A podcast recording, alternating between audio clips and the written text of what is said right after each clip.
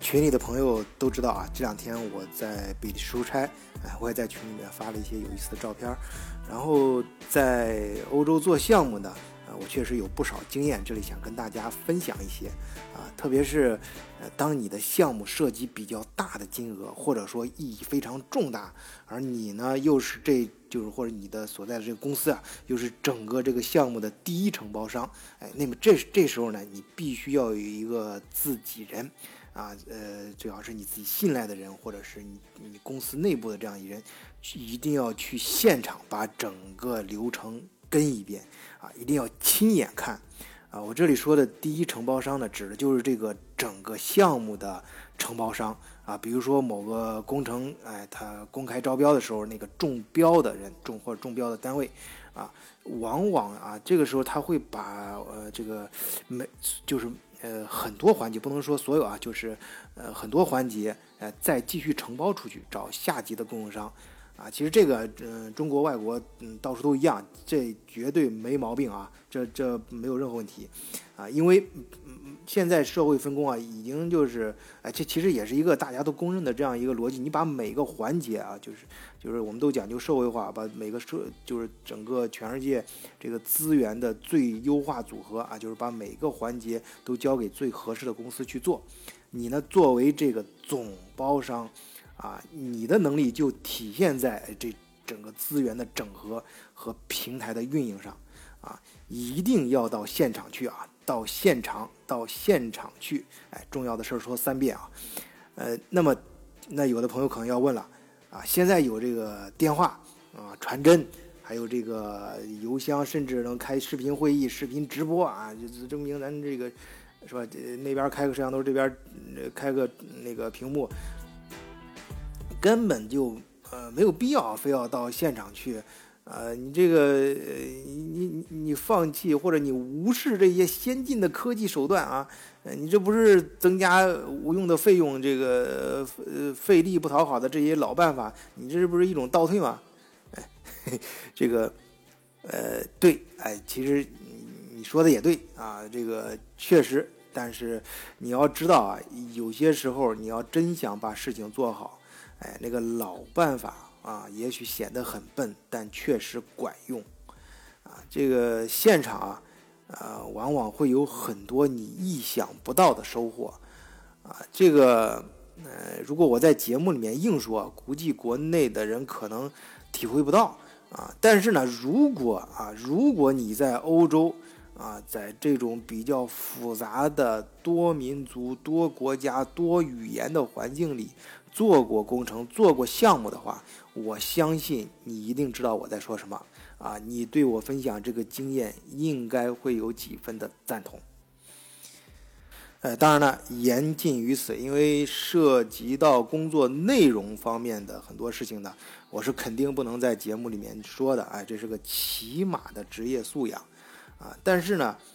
呃，在现场遇到一些有趣儿的事情啊，跟工作内容没有什么太大关系。啊，有趣儿的事儿，我可以跟大家聊一聊啊。比如说呢，今天早上啊，天还没亮的时候，我遇到一个土耳其的老司机。哎，这这儿说的这个老司机是真的老司机啊，不是咱们平时说那个老老司机啊。我我我我嗯，这个，因为我当时要那个亲自跟踪一遍这个在这个码头取货的过程，所以跟他坐在一块儿嘛。啊，非常好的德国卡车。呃，中型卡车的卡车头里面很先进啊，很舒服坐着，尤其是这段时间，比是非常冷，而且我们在离码头很近啊，那个海风吹着，气温很低啊，天又没亮，在这个时候坐在比较暖和、温暖的地方呢，感觉非常好，尤其是这个，我们都在。呃，土呃比利时，但是虽然我们是不同种族的，我来中国，他土耳其，但是我们都在德国生活很长时间，大家都从德国过来的，所以说还真是有一点那种半拉老乡的感觉啊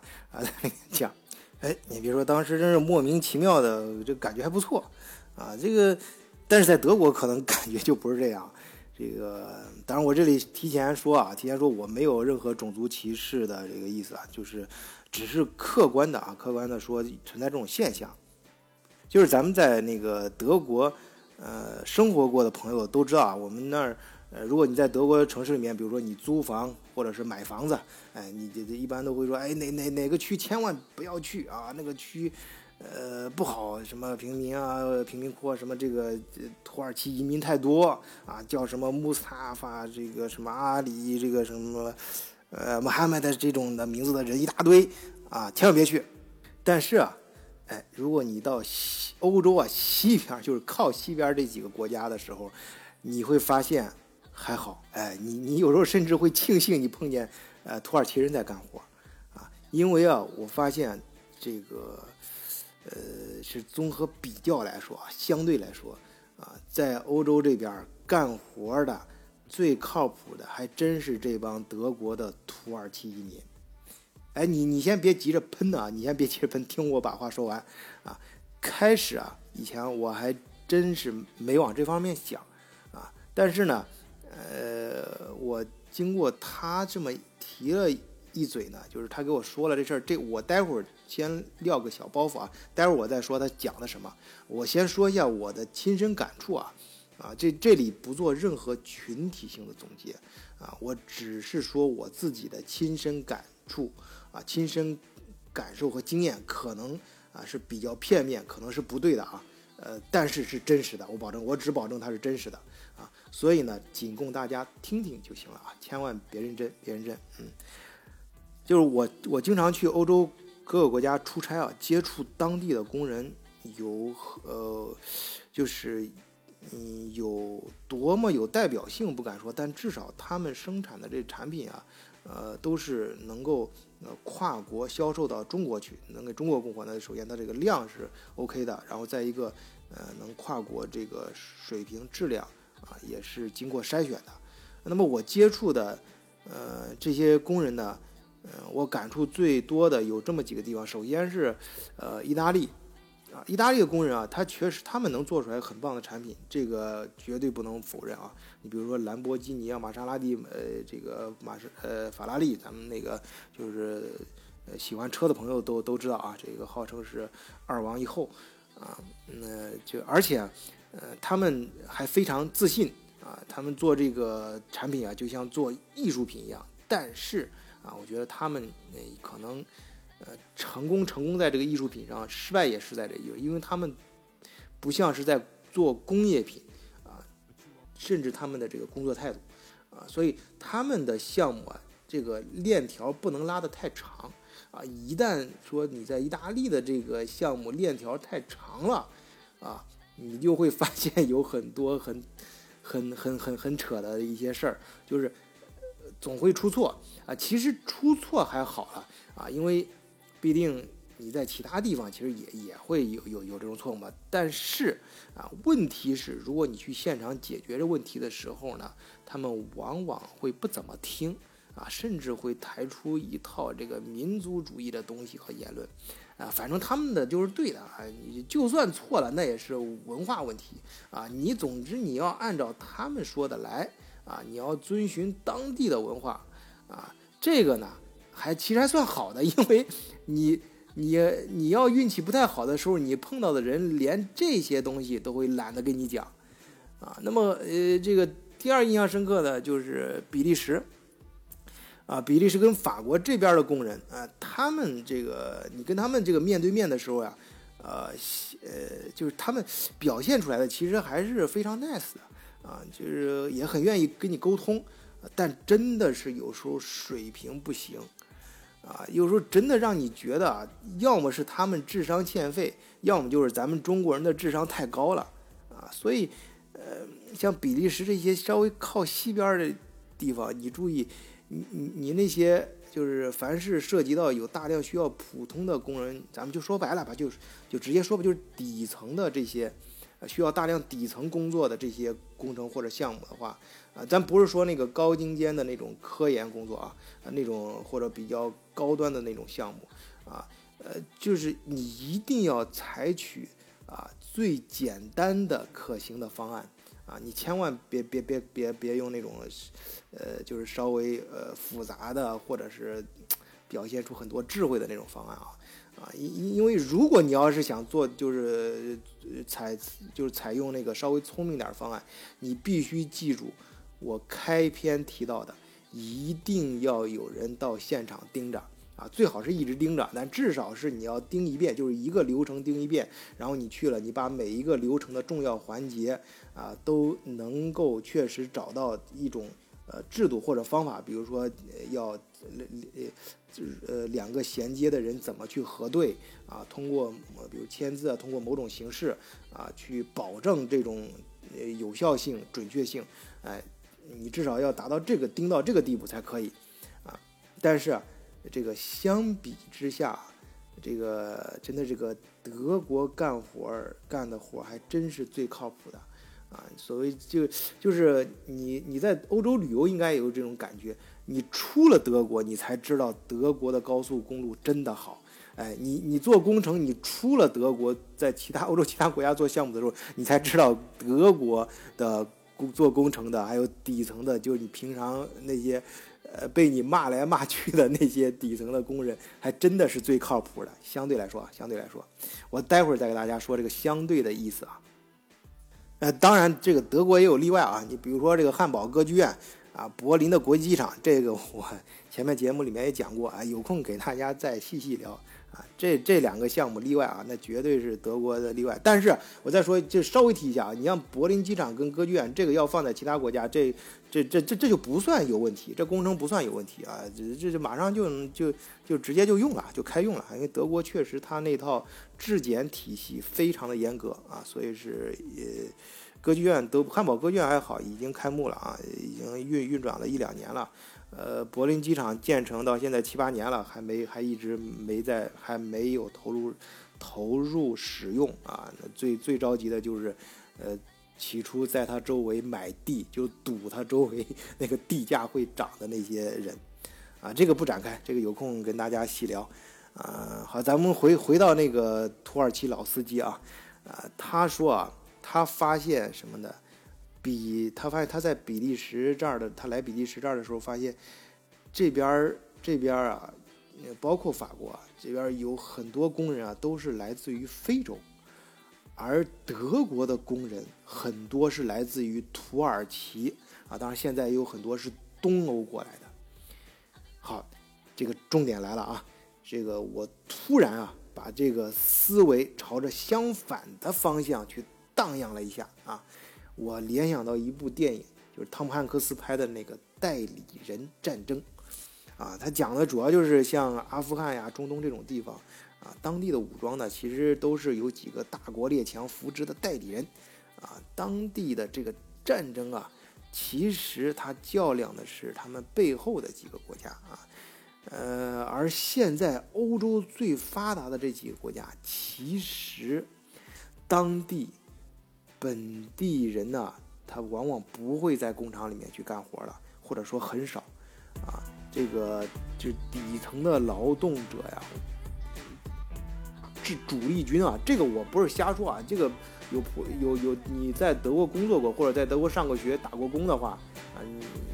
你就干那种底层的劳劳劳动的这些人啊，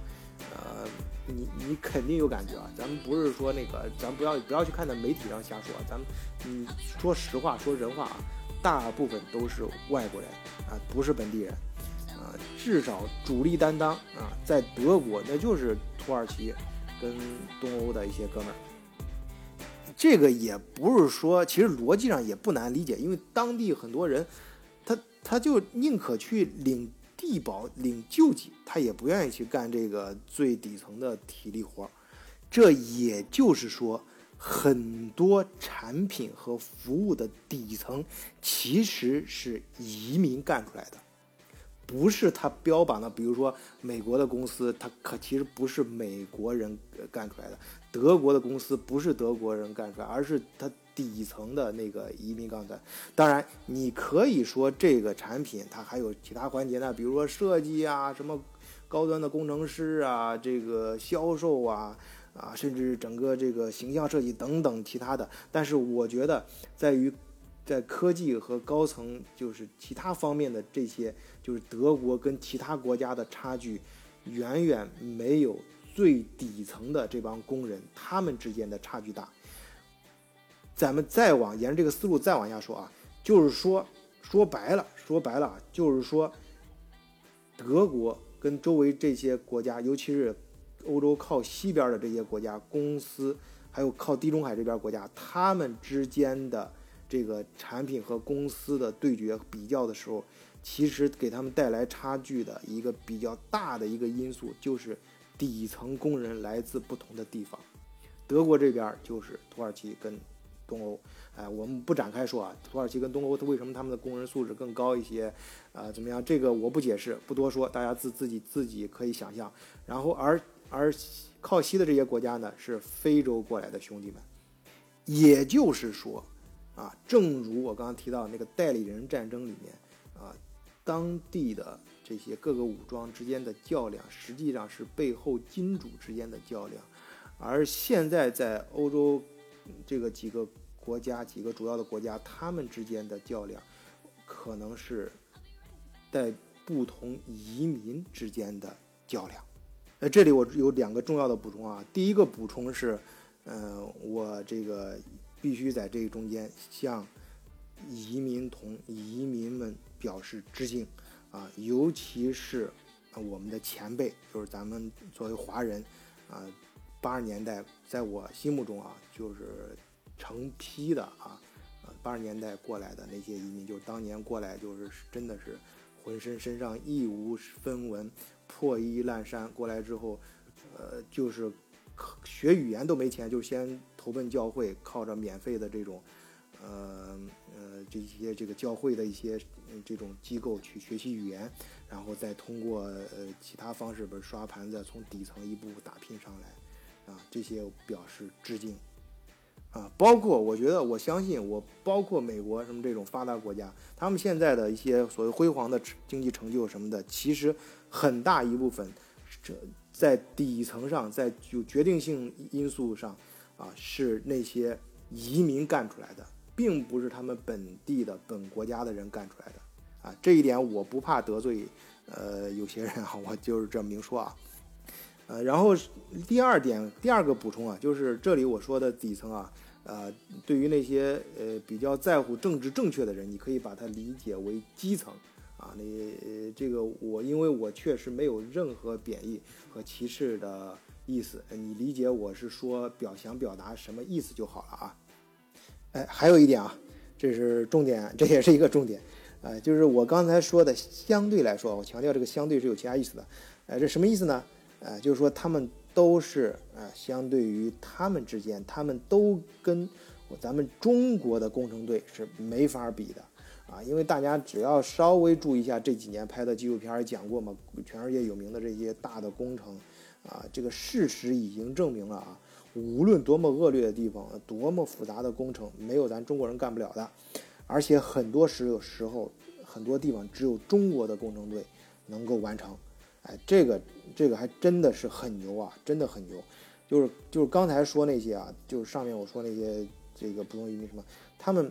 呃不论哪个地方的移民啊，他他跟咱们中国工程队真的都没法比啊。呃，就就这么说吧，就根本就不在一个层面上啊。中国的工程队啊，工程能力有多强啊？咱一会儿再再再慢慢聊。这个这个，因为这个话题更更大了，里面有很多有意思的小故事啊，嗯可以改天专门抽时间说。啊，呃，现在我这儿呢，就是到节目最后呢，我想给大家说一下这个选题的问题。啊，我这几天看了一下，首先这个是我最近开的这个新的系列，就是聊一聊德国电影。然后看群里大家留言呢，有这么几部电影比较感兴趣，一个是《元首回来了》啊，有地方也翻译成叫希特勒回来了。然后还有就是《浪潮》啊，这个歪了大家都知道啊。嗯，然后是《窃听风暴》。啊，还有那个，嗯，马马蒂娜希尔演的那个搞笑剧啊，这个，呃，其实大家看，这不知道不知道前几年看没看过那个大鹏演的《屌丝男士》，就他就是模仿的这个德国德国喜剧啊，就希尔派这个喜剧。呃，当然这个大鹏自己也承认啊，而且他请希尔到他节目里面客串过。呃，这这儿我顺便说一下，就是我的这个德国电影系列啊，呃，会穿插的讲一些德剧啊。因为呃，比如有朋友提到那个德国八三年啊，这个就很好啊，这个确实是很不错的一部剧啊，而且奈飞这两年也买了不少德国的，就是德德剧出品因为里面确实是有一些说头的，呃，当然这个还有其他一些。嗯，大家留言的一些电影我就不一一说了，我我我呃，我肯定会，只要大家提到过的啊，只要不是太离谱的，我都会都会去去讲一讲，而且是一集专心的讲一部啊，那个，嗯呃，就至少会讲这些啊，肯定会讲更多啊，就有些我自己也有颇有感触的一些东西。嗯，当然，当然，我们那个德国视角除了电影是新开的这个栏目，所以我在这儿特地说一下，我们还有很多其他一些比较重要的主题，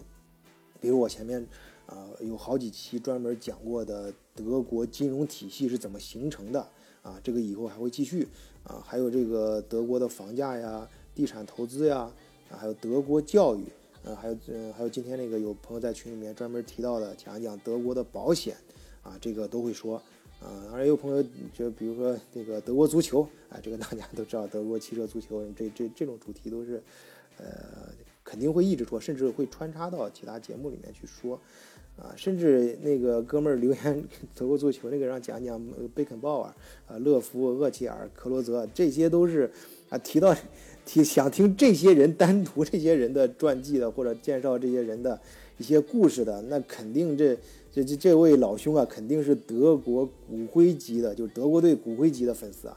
呃，这这个欢迎啊，这这这些我都会想办法去说啊，但是我必须先好好的查资料啊，特别是有些事情还要请教一下专业人士啊，有些事儿啊，还要最好是能找圈里面的人先聊一聊。当然，如果有可能的话，我会请一些嘉宾啊一块儿做节目